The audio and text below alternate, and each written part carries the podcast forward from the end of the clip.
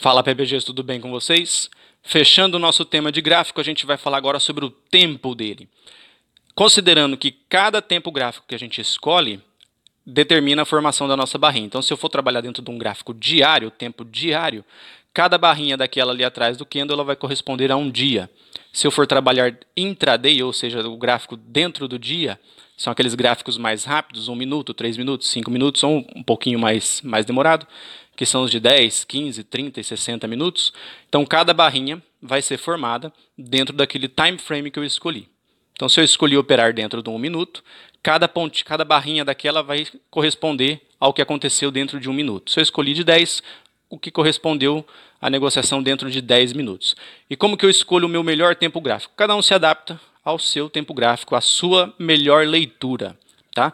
Mas uma coisa interessante é o seguinte: quanto menor o tempo gráfico, mais entrada, mais exposição você vai ter e um risco maior nas operações também você vai ter. Quanto maior o tempo gráfico, menos operações você vai fazer. Se você faz menos operações, você está menos exposto, né? E pode ter resu é, resultados mais prolongados. Tá? Então, quem opera tempo gráficos pequenos, geralmente a gente tem é, operações chamadas de scalper, né? São aquelas operações mais rápidas. E aqueles que usam um tempo gráfico um pouco maior, conseguem aí alcançar pontos maiores por causa da leitura. Tá certo?